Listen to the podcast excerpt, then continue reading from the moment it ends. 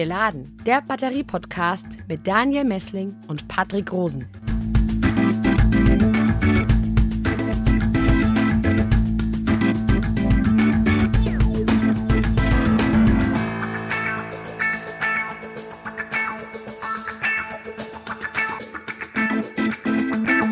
Hallo und herzlich willkommen zu einer neuen Folge von Geladen, dein Batterie-Podcast für Batterieforschung, Energiewende und Elektromobilität. Mit im Studio wie immer Daniel Messling. Grüß dich, Daniel. Hallo, Patrick. Daniel, wir haben heute ein ganz spezielles Thema hier im Podcast. Wir kennen das alle, gerade bei unseren Smartphones, aber auch bei unseren Laptops. Mindestens einmal am Tag meldet sich das Gerät und will geladen werden. Wir senden heute eine Doppelfolge zu diesem Thema Laden und Entladen von Batterien. Im ersten Teil beschäftigen wir uns hier und jetzt mit äh, dem Thema aus wissenschaftlicher Sicht und im zweiten Teil in circa fünf Minuten in Ihrer Podcast-App kommt noch eine zweite Folge und zwar zum Thema Ladeinfrastruktur äh, und zum Thema Aufladen von E-Autos. Wir haben heute hier im Studio Herrn Dr. Bauer. Grüße, Herr Bauer. Ja, hallo, Herr Rosen. Freut mich sehr. Ja, hallo auch von meiner Seite. Ich stelle Sie mal kurz unseren Hörerinnen und Hörern vor. Und zwar sind Sie, oder Sie waren besser gesagt, bis vor kurzem noch Teamleiter für Batteriesystemtechnik am Zentrum für Sonnenenergie und Wasserstoffforschung. Und seit kurzem sind Sie CEO der Unternehmensgründung ESCO, die daran arbeitet, Batteriebrände zu verhindern. Ähm, bevor wir jetzt gleich einsteigen mit der ersten Frage, nochmal in eigener Sache. Wenn Ihnen diese Folge gefällt, dann abonnieren Sie sie sehr gerne. Wir würden uns sehr freuen. Erste Frage, Herr Bauer. Was passiert denn eigentlich an einer Batterie, wenn sie geladen wird? Ja, das ist natürlich äh, erstmal eine sehr allgemeine Frage, weil es so viele Batterietypen gibt. Aber ich denke, wir sind uns alle einig. Wir fokussieren uns jetzt äh, auf Lithium-Ionen-Batterien. Das ist die äh, Technologie, ähm, die heute in Smartphones, in Elektrofahrzeugen, in äh, Power Tools einfach überwiegend angewandt wird und äh, deswegen ähm, hier im Fokus steht. Ja, jeder kennt es. Da gibt es äh, zwei Pole, den positiven und den negativen.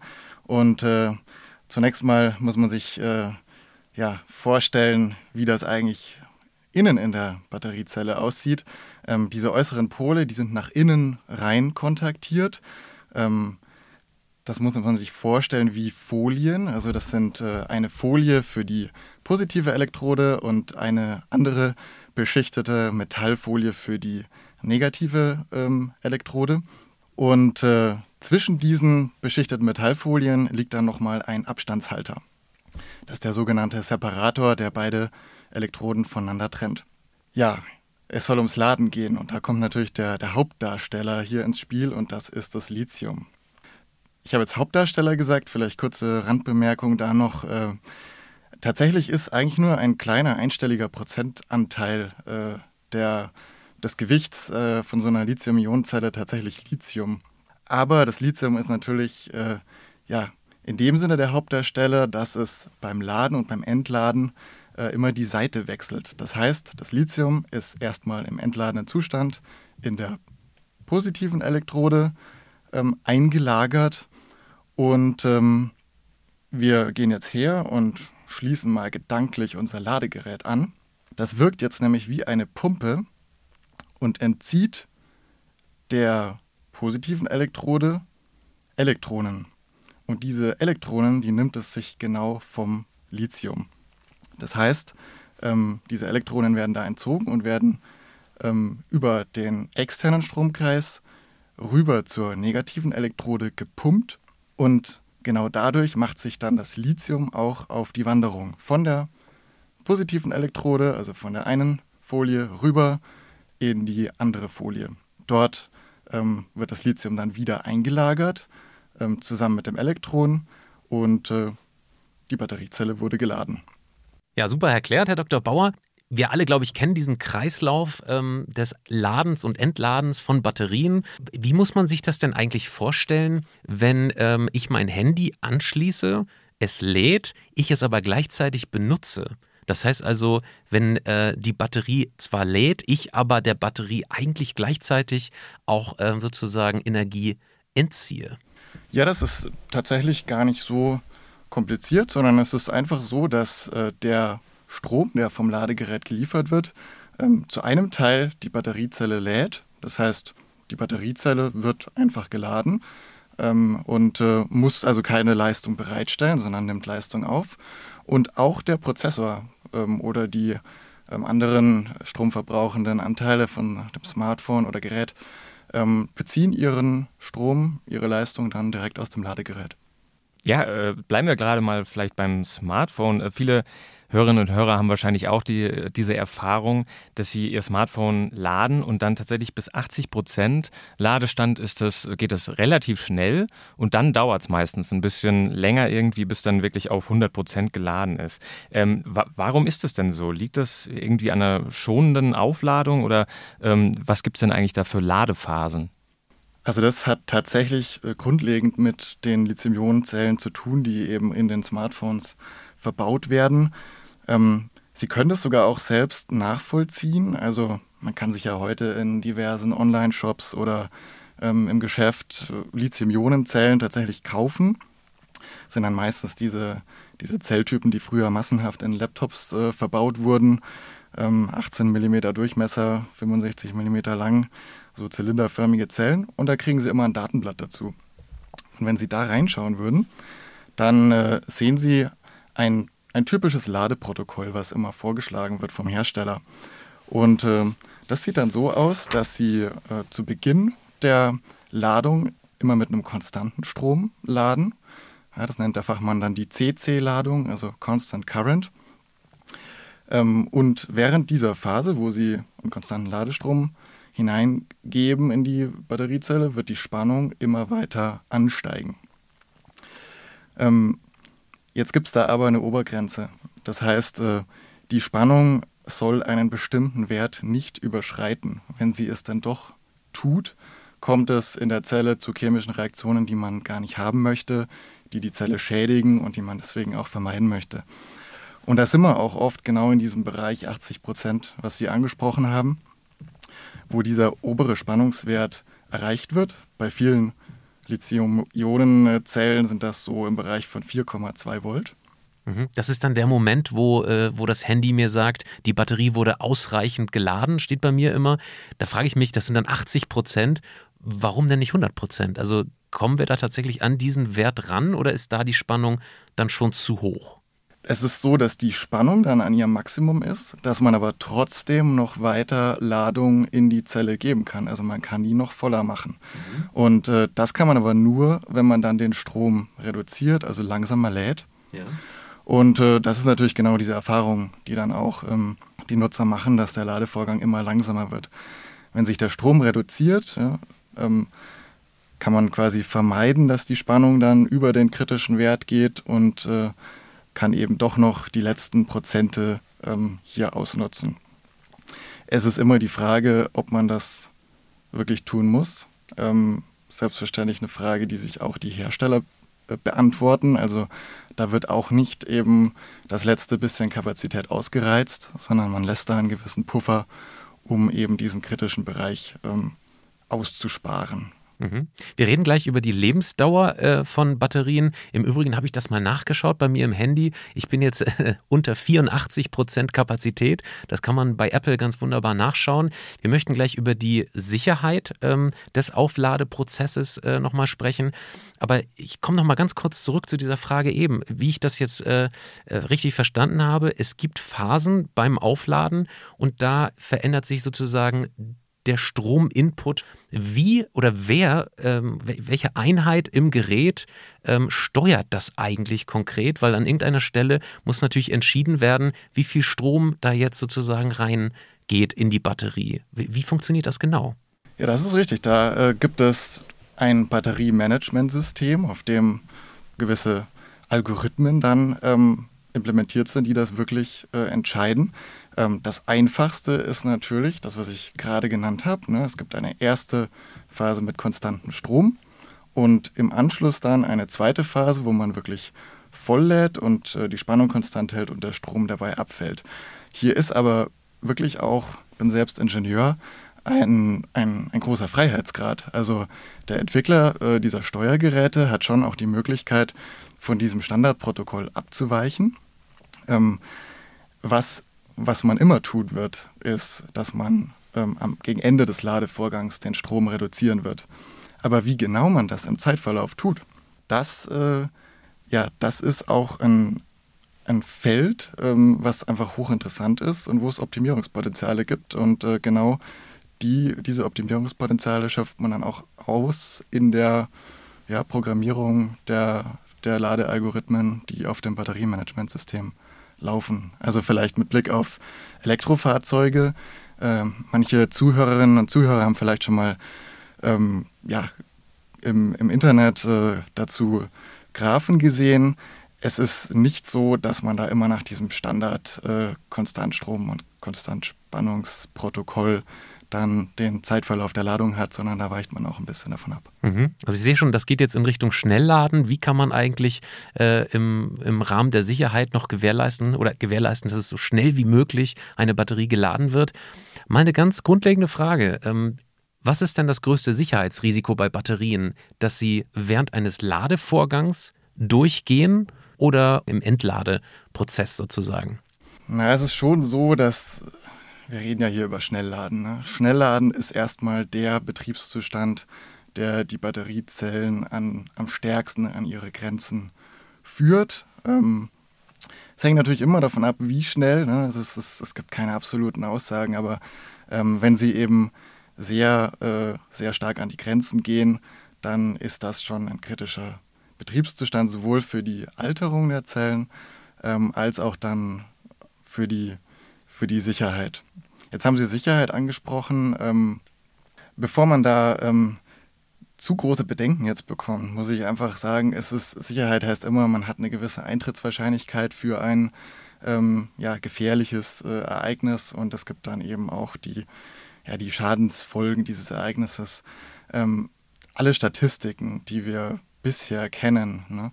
insbesondere Tesla beispielsweise hat ja seit 2012 wirklich im großen Stil die Model S äh, auf der Straße und also es gibt schon ein paar Statistiken und äh, da sind die Eintrittswahrscheinlichkeiten für ähm, Batteriebrände, das wäre jetzt natürlich die Antwort auf die Frage, was ist hier am kritischsten, die ist schon sehr gering und äh, liegt ähm, unterhalb dessen, was wir so von Verbrennerfahrzeugen auch kennen, ähm, auf keinen Fall darüber. Ähm, wir werden das natürlich weiterhin in den nächsten Jahren beobachten, aber so die große Sorge, die ist eigentlich jetzt schon raus. Aber wenn man jetzt mal diese Batteriebrände beispielsweise analysiert, ähm, ist das eher wahrscheinlich, dass so ein Durchgehen einer Batterie beim Ladevorgang passiert oder beim Entladevorgang, wenn es im Gebrauch ist, das Gerät oder zum Beispiel das E-Auto. Okay, also dieses Durchgehen muss ich erstmal erklären. Ne? Dieses Durchgehen, das kommt dadurch zustande, wenn eine Zelle zunächst mal ihren gesamten Energieinhalt äh, plötzlich freisetzt. Ne? Ähm, dafür kann es verschiedene Gründe geben. Ähm, es ist, äh, denke ich, für jeden nachvollziehbar. Ich habe vorher äh, versucht zu erklären, ähm, dass wir hier diese beschichteten Metallfolien haben, ähm, die von einem Abstandshalter getrennt werden ähm, dieser Abstandshalter verhindert letztendlich, dass die Energie auf einmal freigesetzt wird. Ähm, wenn es zu einer Beschädigung dieses Abstandshalters kommt, dann liegt wirklich die positive und die negative Elektrode direkt aufeinander und äh, sowohl die Lithium-Ionen als auch die Elektronen dazu können direkt ähm, von der äh, negativen Elektrode zur positiven wechseln. Da wird in kurzer Zeit sehr viel Energie freigesetzt und ähm, es kommt zu diesem thermischen Durchgehen. Mhm. Es wird immer heißer, der Separator, diese Abstandshalterschicht schmilzt. Gutes Stichwort. Gutes Stichwort. Also Und mir fällt es schon auf, dass mein Handy beim Aufladen insbesondere sehr heiß wird. Deswegen meine Sorge, ja. dass beim Aufladen das Risiko doch höher ist, dass diese Batterie irgendwann mal hoffentlich nicht äh, Feuer fängt. Absolut, genau. Und das ist natürlich der Grund, warum man jetzt sagen kann, ja, ähm, da trägt das Laden natürlich auch besonders das Schnellladen, dazu bei, dass, dass man in den ja, Bereich kommt, wo das eher vorstellbar ist. Sie haben vorher aber den normalen Betrieb äh, angesprochen. Ähm, wir wollen Lithium-Ionen-Batterien oder wir tun das äh, natürlich in Elektrofahrzeugen verwenden. Ähm, es ist klar, dass auch im Crash-Fall ähm, es ja denkbar ist, dass sich äh, von außen ähm, ja, Gegenstände da in die Batteriepacks bohren könnten und äh, dadurch dann die Zellen so beschädigen, dass es eben zu dieser Freisetzung der Energie kommt. das hat eben in der Vergangenheit äh, immer wieder dazu geführt, dass dann auch der komplette Batteriepack äh, in Brand gesetzt wurde. Und da sind wir jetzt eigentlich am Knackpunkt. Also eine einzelne Zelle, die ihre gesamte Energie freisetzt, das ist, das ist schon, ja, das ist schon auch, wenn man das im Labor macht, äh, spektakulär, aber es ist äh, technisch im Griff, was, was die Menge des Energieeinhaltes, die da freigesetzt wird, angeht. Kritisch wird es dann, wenn diese Zelle, die durchgeht, die benachbarten Zellen ansteckt, also wenn es zu einer Kettenreaktion kommt, dass nämlich eine Zelle nach der anderen in diesen Zustand äh, kommt, durch Überhitzung eben, mhm. ähm, und dann der gesamte Batteriepack äh, seine Energie unkontrolliert freisetzt. Und das führt dann natürlich zum Ausbrennen des Fahrzeuges, ne, so wie man es ähm, eben schon ab und zu in den Medien gesehen hat. Und das ist genau der, der Punkt auch, wo die Hersteller natürlich jetzt äh, die Gegenmaßnahmen ergreifen. Also genau diese Kettenreaktion, die will man natürlich verhindern. Mhm.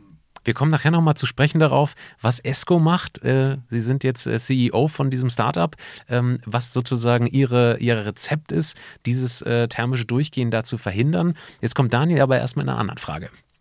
Genau, wir sind ja jetzt äh, gerade wieder in der kalten Jahreszeit angekommen. Ähm, ich fahre, wie vielleicht manche Hörerinnen und Hörer schon in den anderen Folgen mitbekommen haben, einen Elektroroller und den lade ich teilweise äh, in meinem Hof auf, ähm, also draußen. Ähm, jetzt die Frage, spielt denn die Außentemperatur, gerade jetzt so sehr kalte Temperaturen, eigentlich beim Ladevorgang eine Rolle? Ich will da ganz gerne erstmal ein bisschen provokant antworten. Ähm, die Außentemperatur spielt keine Rolle. Ähm, aber natürlich sprechen Sie einen wichtigen Punkt an. Also die Temperatur der Batterie selbst, die spielt natürlich eine überragende Rolle. Also die ähm, Temperatur ist eigentlich der Einflussfaktor, der die Chemie ähm, und die Abläufe in der Zelle ähm, extrem äh, beeinflusst. Nur eben Außentemperatur ist nicht immer gleich Innentemperatur. Ähm, deswegen habe ich jetzt hier so provokant geantwortet.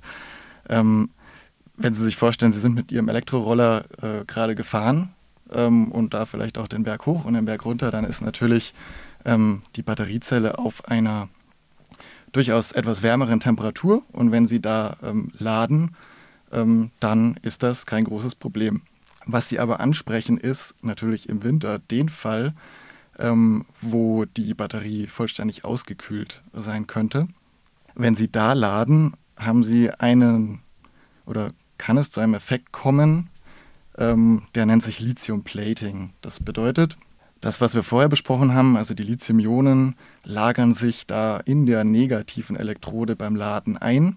Das passiert dann nicht mehr oder nicht mehr vollständig, sondern es kommt zusätzlich äh, ins Spiel, dass sich das Lithium an der Oberfläche dieser negativen Elektrode metallisch abscheidet, also wie so ein Lithiumspiegel. Das, deswegen heißt es auch Lithium Plating. Und dieser Effekt, der geht mit Alterung einher. Also das ist das, was man auf jeden Fall vermeiden möchte. Denn dieses metallische Lithium, was sich da abscheidet, ähm, ja, verliert dann teilweise auch den Kontakt zur Elektrode, den elektrischen Kontakt. Das heißt, äh, das Lithium steht dann nicht mehr weiter zur Verfügung für dieses Spiel des Hin- und Herlaufens beim, beim Laden und Entladen.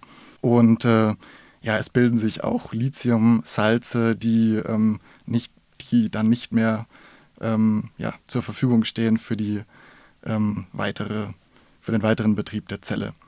Was, was wird dagegen getan? Natürlich, äh, das ist jetzt keine, keine ganz neue Erkenntnis, sondern äh, die Hersteller der Elektroroller, Geräte, Elektrofahrzeuge, die wissen das natürlich. Und äh, dementsprechend ähm, sorgen die natürlich dafür, dass dann bei sehr niedrigen Temperaturen der Ladevorgang so reduziert wird, also so langsam nur stattfindet, dass genau dieses Lithium-Plating nicht passiert, sondern eben weiterhin die Einlagerung des Lithiums in die Elektrode. Herr Dr. Bauer, wir hatten äh, früher ähm, ja auch nicht auf wiederaufladbare Batterien im Gebrauch. Gibt es ja auch immer noch diese Doppel-A-Mignon-Batterien beispielsweise. Was passiert denn eigentlich, wenn man diese ähm, Einwegbatterien versucht wieder aufzuladen? Vielleicht ein bisschen blöde Frage an der Stelle, aber äh, ehrlich gesagt, äh, ich habe es noch nie versucht. Was passiert denn, wenn man so eine Einwegbatterie äh, versucht, dann wieder, wieder zu chargen? Was passiert da? Im äußersten Falle. Da möchte ich mich natürlich eigentlich gerne auf die einfache Antwort zurückziehen. Äh, tun Sie es nicht, wenn es da draufsteht, dass Sie das nicht tun sollten. Also es gibt tatsächlich keinen Grund, es dann zu tun.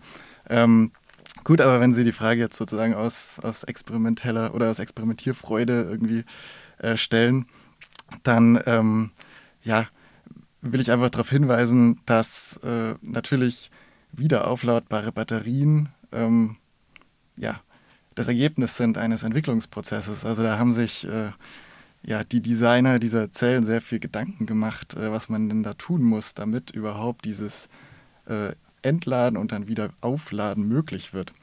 Also denken Sie mal, Sie waren jetzt bei Primärbatterien, äh, da haben Sie oft äh, ja, wirklich Stoffumwandlungen, also man spricht dann von, von Konversionselektroden, wo wirklich ähm, ja, nicht nur eine Einlagerung und Auslagerung aus dem Gitter stattfindet, sondern da werden auch wirklich ähm, die Elektrodenmaterialien stofflich vollständig umgewandelt. Und äh, das heißt, wenn sich so etwas auflöst und dann beim Wiederaufladen wieder äh, hergestellt werden muss, ne, ähm, dann, dann kommen natürlich Effekte ins Spiel. Äh, die Frage ist, wie scheidet sich dann beispielsweise so ein Ion, wenn es sich dann wieder metallisch abscheidet, wie scheidet sich das ab, mit welcher Morphologie da entstehen. Ähm, ja, da entstehen dann eben äh, möglicherweise Morphologien, die eben nicht mehr so aussehen, wie das äh, vorher ausgesehen hat. Ne? Mhm. Und äh, ich kann die Frage nicht ganz äh, jetzt spezifisch beantworten, weil es so viele verschiedene Batteriechemien natürlich gibt.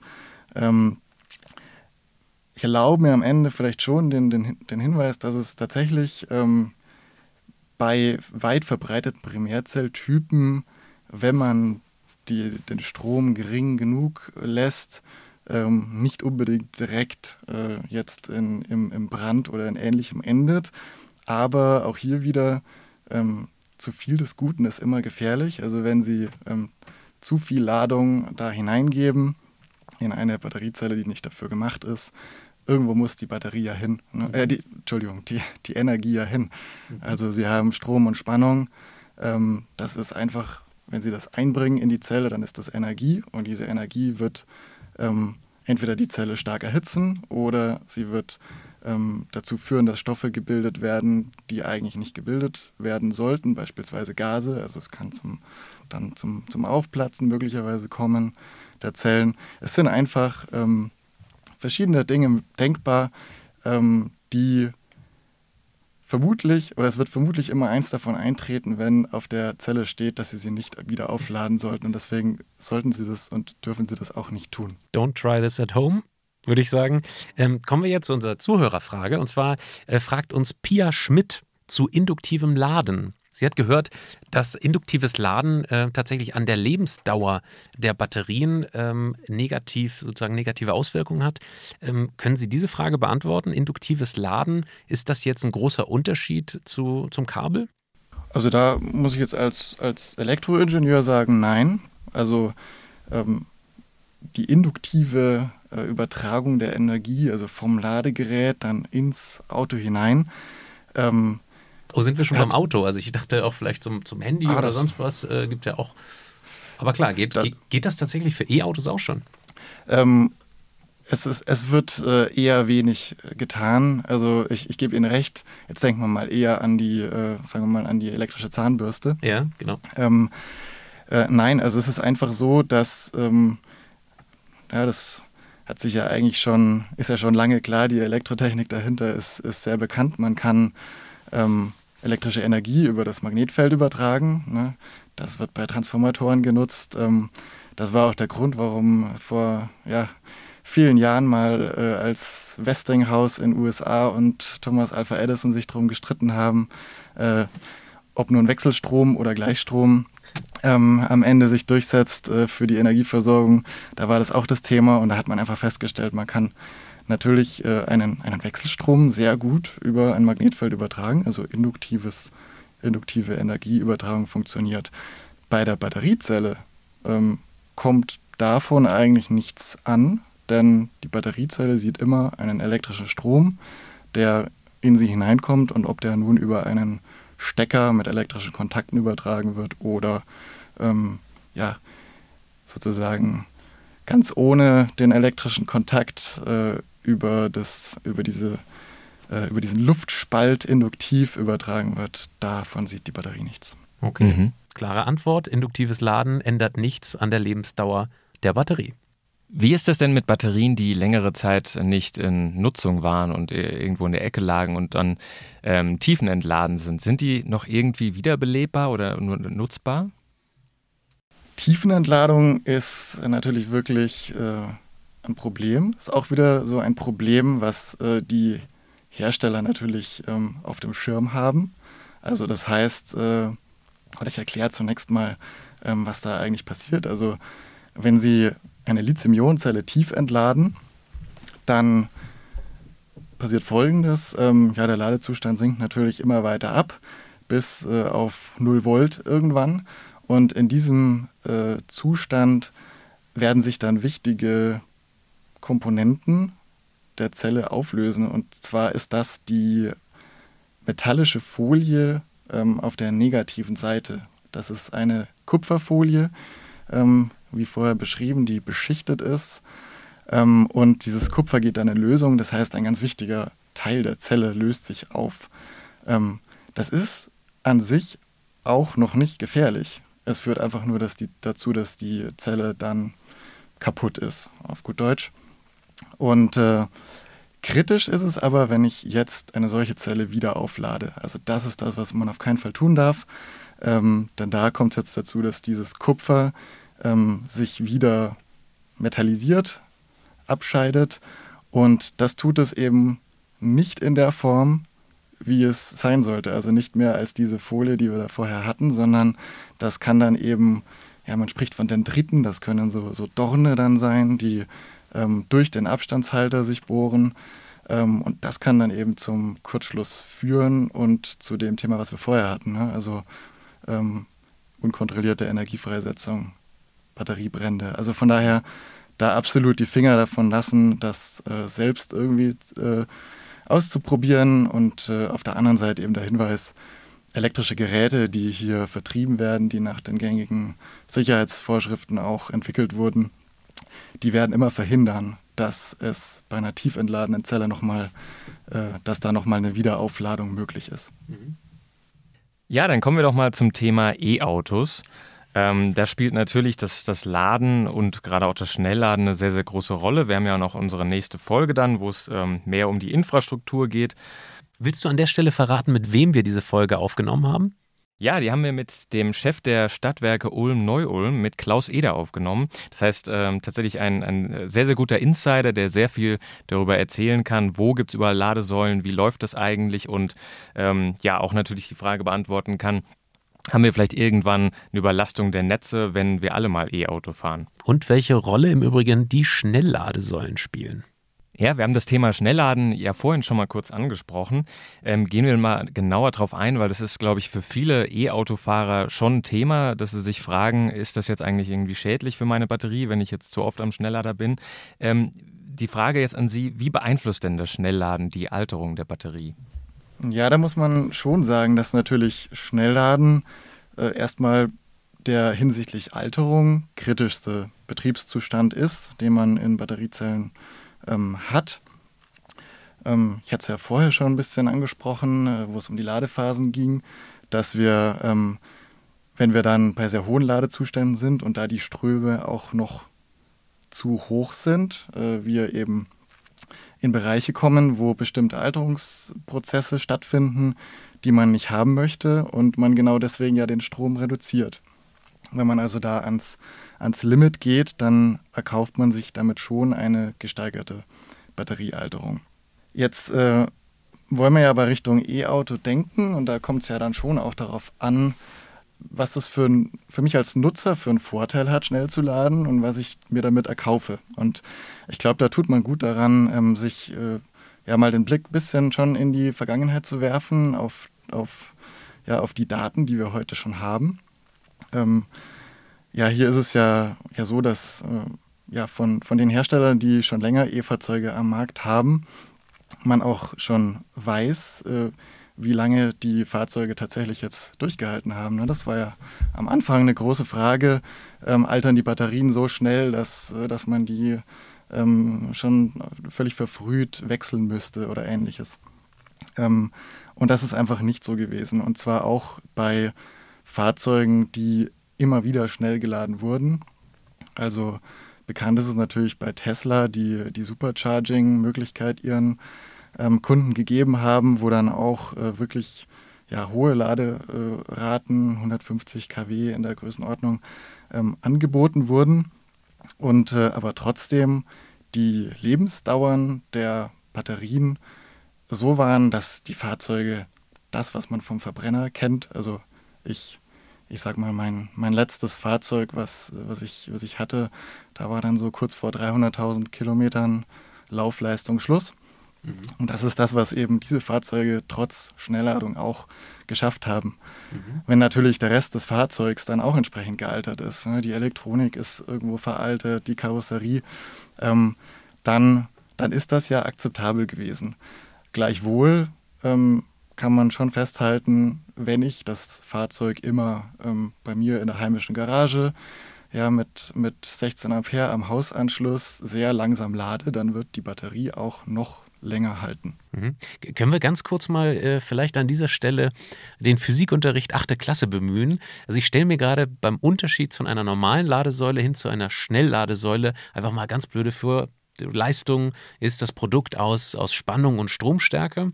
Ähm, was verändert man eigentlich bei diesen Schnellladesäulen? Ist es dann sozusagen ähm, die Strommenge, die da reingeht, oder ist es primär erstmal die Spannung?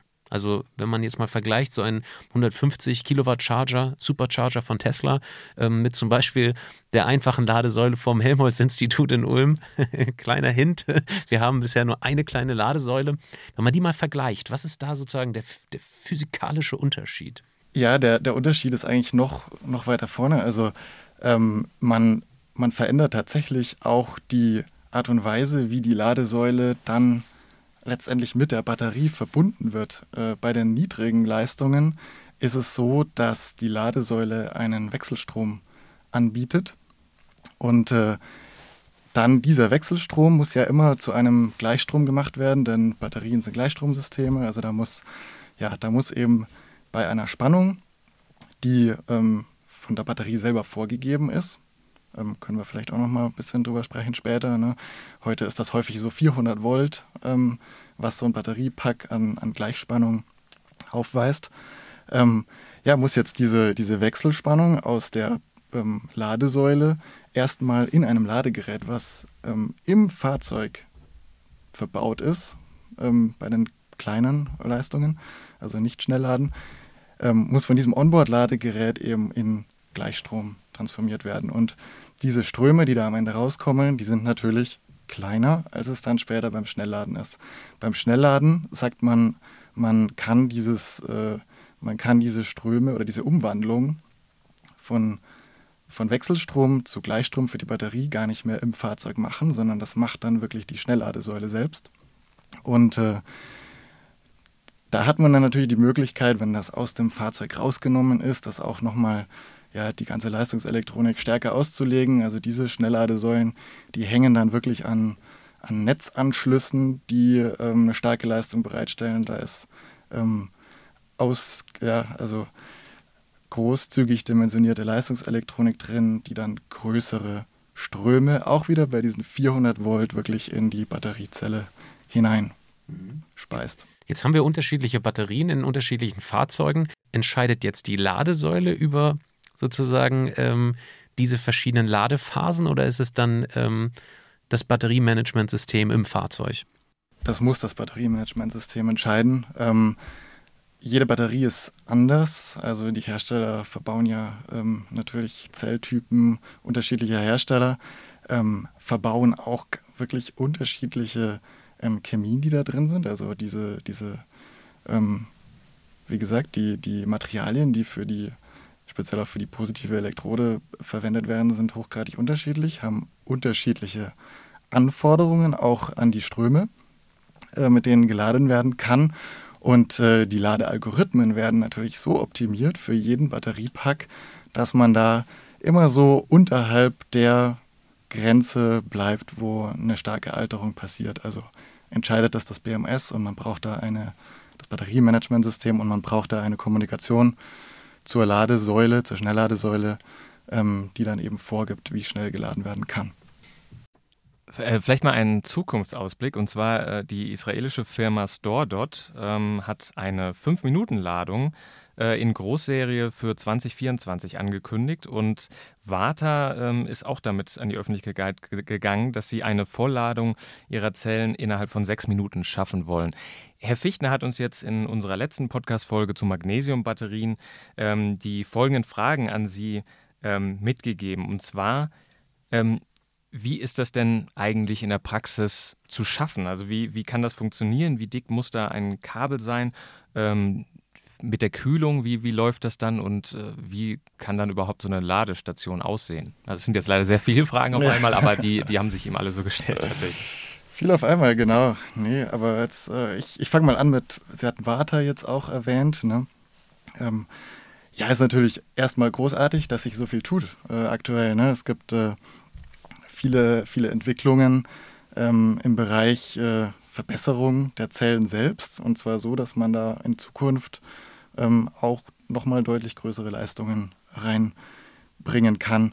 Warta haben Sie jetzt angesprochen. Die haben sich da natürlich auch ihre Gedanken gemacht zum Konzept. Und äh, ähm, ich konnte das jetzt äh, so den, den öffentlich verfügbaren ähm, Informationen auch entnehmen, dass da die Idee auch äh, ist, dass man quasi einen Teil der, des Batteriepacks durch diese neu entwickelten Zellen dann ähm, ja, aufbaut. Und dieser, dieser Teil, also nicht die gesamte Batterie, sondern nur ein Teil davon, wird dann extrem schnell zu laden sein. Also Vollladung in sechs Minuten ist ja angekündigt. Die Tatsache, dass man ähm, nicht den ganzen Pack jetzt hier direkt damit ersetzt, rettet uns natürlich so ein bisschen vor diesen, vor diesen äh, großen Fragezeichen, dass die Ströme dann schon auch extrem werden. Ähm, langfristig wollen wir aber natürlich auch dahin, dass, äh, dass auch die, die gesamten Packs immer schneller geladen werden können. Ähm, ich will so ein bisschen Zahlen in den, in den Raum werfen. Also, ja, wir liegen ja heute so bei, bei den, ich sag mal, Fahrzeugen der Kompaktklasse, die aber schon auch auf Langstrecke ausgelegt sind, ähm, bei Energieinhalten der, der Batterien von so 80 Kilowattstunden. Wenn man sowas in sechs Minuten laden möchte, ne, das ist ja eine Zehntelstunde, dann heißt das 800 Kilowatt. 800 Kilowatt ist eine gewaltige Leistung. Wie kann man Leistung handeln? Ne? Physikunterricht eben wieder. P ist U mal I. Also man, ähm, ja, man muss eben, wenn man den Strom nicht zu groß werden lassen möchte, mit der Spannung hoch. Ähm, da ist ja die aktuelle Evolutionsstufe, dass wir jetzt zu 800 Volt gehen. Also die Batteriesysteme ähm, werden auf 800 Volt ausgelegt, aber selbst da ähm, 800 Kilowatt bei 800 Volt bedeutet, dass wir 1 Kiloampere hätten. Das ist extrem. Ich habe da, hab da jetzt auch ein bisschen mal ins Tabellenbuch äh, geguckt. Es gibt ja so Vorgaben, wie Elektriker dann auch äh, ihre sagen wir mal, elektrische Installation auslegen. Und äh, da stellt man schon fest, äh, da wird es dann nicht ganz armdick, aber ähm, die Kabel müssen sehr, sehr dick werden. Und äh, das ist natürlich aus verschiedenen Gründen ein Riesenproblem. Also ähm, sehr dicke Kabel bedeutet, man braucht sehr viel Kupfer für, für jedes Kabelstück, was man dann im Fahrzeug hat. Ähm, genauso aber auch äh, die Kabel von der Ladesäule zum Fahrzeug. Ähm, Kupfer ist jetzt ist auch nicht der Rohstoff, den man so äh, ja, frei zur Verfügung hat und verschwenden sollte. Also Kupfer ist auch teuer und wir können es uns einfach nicht erlauben, äh, beliebig Kupfer ähm, zu versenken ähm, für solche extremen Ströme. Was ich damit sagen will, ähm, wir werden tatsächlich PSU mal I auch äh, weiter darüber nachdenken müssen, jetzt mal perspektivisch die nächsten zehn Jahre mit der Spannung immer weiter hochzugehen. Also was haben wir in unserem, in unserem Stromnetz gemacht? Die Spannungen sind natürlich auf, ja, da wo die richtig großen Leistungen fließen, wirklich hoch. Äh, ein ICE, der wird bei 15 Kilovolt betrieben. Und äh, wenn man dahin will, dann ist das eine Riesenherausforderung für die Ladestruktur und ich kann nur Ladeinfrastruktur und ich kann nur da ja, raten, hoffen, dass da alle Beteiligten groß denken. Mhm. Jetzt gehen wir mal in Ihre Expertise rein. Stichwort Kühlung. Wie sieht denn das aus, wenn so eine Batterie ähm, schnell ähm, sozusagen geladen werden muss? Ähm, wie werden denn die Packs selber gekühlt eigentlich? Die Packs werden gekühlt meist mit einer Flüssigkeitskühlung, also dadurch strömt ein flüssiges Medium, ähm, eine Kühlplatte und äh, ja, man weiß ja, dass äh, die meisten Fahrzeuge heute Klimaanlagen haben, also da gibt es ein, ein, ein Kühlgerät schon on board und natürlich wird das auch genutzt, um dann auch die Batterie zu kühlen. Ähm, Batteriekühlung bei Schnellladung wird natürlich ein wichtiges Thema sein und das wird auch immer, immer wichtiger. Ähm, wenn, wir, wenn wir immer weiter zur Schnellladung gehen, dann werden natürlich die Zellen selbst daran auch angepasst. Das muss klar sein. Das heißt, ähm, der Innenwiderstand der Zellen, das ist ja das, wodurch dann die Wärme tatsächlich in den Zellen entsteht dieser Innenwiderstand, der wird immer weiter reduziert. Also ja, Store dort war hier vorher angesprochen auch, äh, kann ich jetzt auch noch mal kurz darauf eingehen. Die sind natürlich genau auch daran interessiert, ähm, die, die Elektroden, die, die Chemie, alles so ähm, weiterzuentwickeln, dass da auch bei höheren Ladeströmen ähm, nicht so viel Wärme tatsächlich freigesetzt wird. Aber nichtsdestotrotz, ähm, kleines Rechenbeispiel, Physikunterricht wieder. Also wenn ich ähm, den Innenwiderstand halbieren kann, dann kann ich tatsächlich ähm, ja, den Strom erstmal verdoppeln ähm, und kriege immer noch kein Problem damit, dass ich mit der Spannung dann aus diesem Fenster, was ich vorher gesagt habe, wo wir drin bleiben müssen, äh, rausrutsche. Also Innenwiderstand halbiert, Strom verdoppelt, ich kann, ähm, ich kann weiter die Zelle so betreiben. Wegen ja, wegen der Physik, ich sage mal die Herren Georg Simon Ohm und, und Kollegen, ähm, ist es aber so, dass äh, die, die Formel für die Verlustleistung, ja, P ist gleich R mal I Quadrat, also da geht der Strom quadratisch ein, lautet. Das heißt, ähm, dass eben trotzdem die Verlustleistung sich immer noch verdoppelt. Mhm. Und ähm, damit muss man umgehen. Und äh, das heißt, äh, thermisches Management ist eine Riesenherausforderung Herausforderung oder ist, eine, ist einfach als Ingenieur, sage ich, ein spannendes Feld, wo wir, die, wo wir die Elektrofahrzeuge immer besser machen werden und wo wir auch dafür sorgen, dass die Wärme wirklich ähm, gleichmäßig, ist ja auch ganz wichtig, gleichmäßig aus den Batteriepacks abgeführt wird. Ja, da dürfen sich keine Hotspots bilden. Ähm, da müssen wir die wirklich ähm, abführen. Ähm, beim Schnellladen selbst können wir dafür auch wieder Energie aufwenden ne, zum gewissen Grad. Also ähm, solange das Fahrzeug an der Säule angeschlossen ist, ähm, darf ich ja auch aktiv kühlen. Ich habe gesagt, da ist auch ein Klimakompressor im Fahrzeug. Ähm, das schränkt mich dann später bei der Reichweite nicht ein, ähm, weil ich die Energie dafür ja tatsächlich aus der Ladesäule bekomme. Kommen wir ganz zum Schluss nochmal ähm, äh, auf Ihr Unternehmen ESCO zu sprechen, ähm, was Sie jetzt gerade dabei sind zu gründen. Wie wollen Sie denn Batteriebrände in Zukunft verhindern?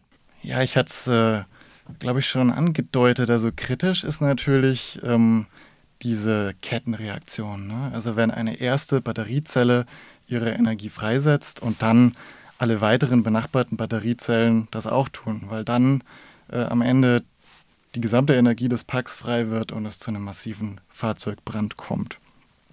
Eben genau das, was man auch äh, ja, teilweise in den Medien ja gesehen hat, ähm, da gab es Vorfälle. Ähm, aktuell ähm, ist, sind wir in der Phase, wo dieses Problem gelöst wird. Also das heißt, ähm, wir sind da gerade ähm, ja, zum richtigen Zeitpunkt, sage ich mal, ähm, gestartet ähm, mit, mit unseren Lösungen, wo wir Materialien jetzt den Herstellern anbieten. Also die Hersteller der Batteriepacks sind ja diejenigen, die jetzt genau diese Kettenreaktion unterbinden müssen. Dadurch, dass ähm, man den Energietransfer von der ersten Zelle zu den benachbarten Zellen unterbinden muss. Also Wir es geht nicht um Zellchemien, sondern es geht tatsächlich um Barriere, Barrieren zwischen den einzelnen Zellen. Ganz genau. Es geht um Materialien, die zwischen die Zellen eingebracht werden. Mhm.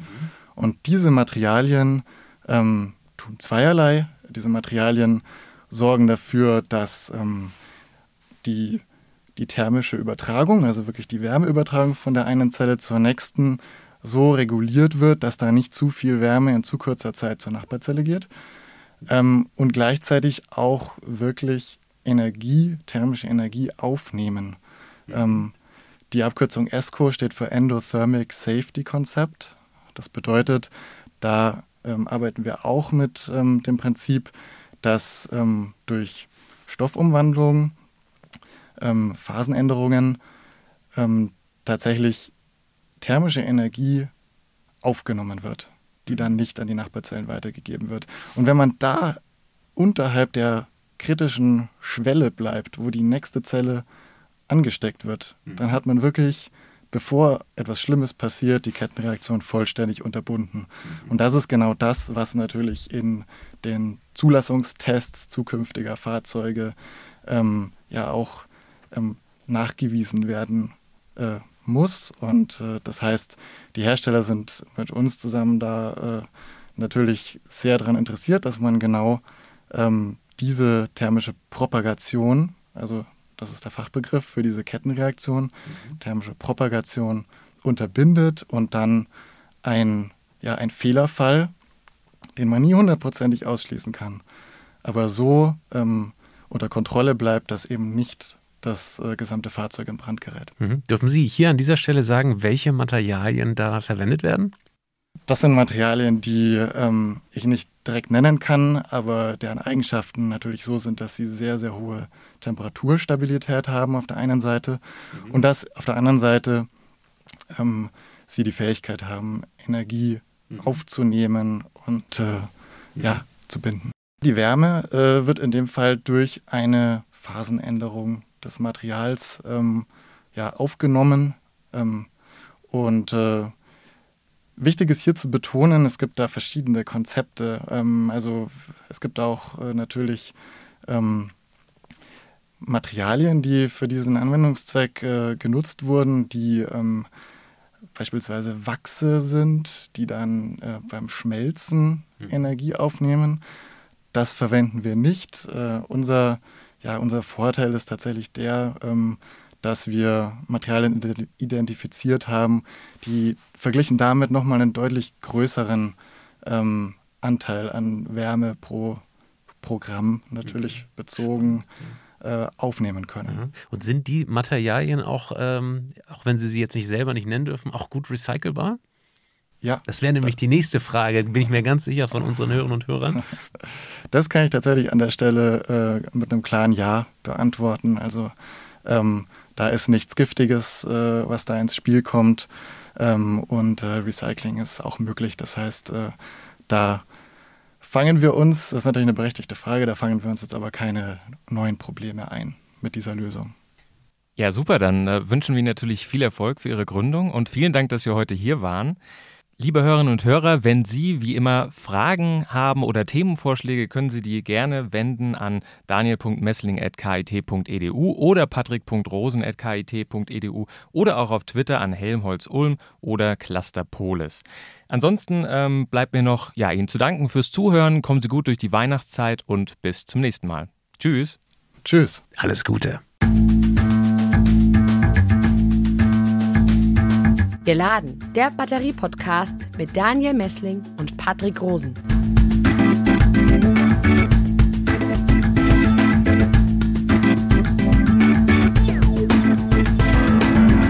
Dieser Podcast wurde produziert vom Center for Electrochemical Energy Storage Ulm und Karlsruhe, kurz Celeste, einer Forschungsplattform des Karlsruher Instituts für Technologie, der Universität Ulm und des Zentrums für Sonnenenergie und Wasserstoffforschung Baden-Württemberg.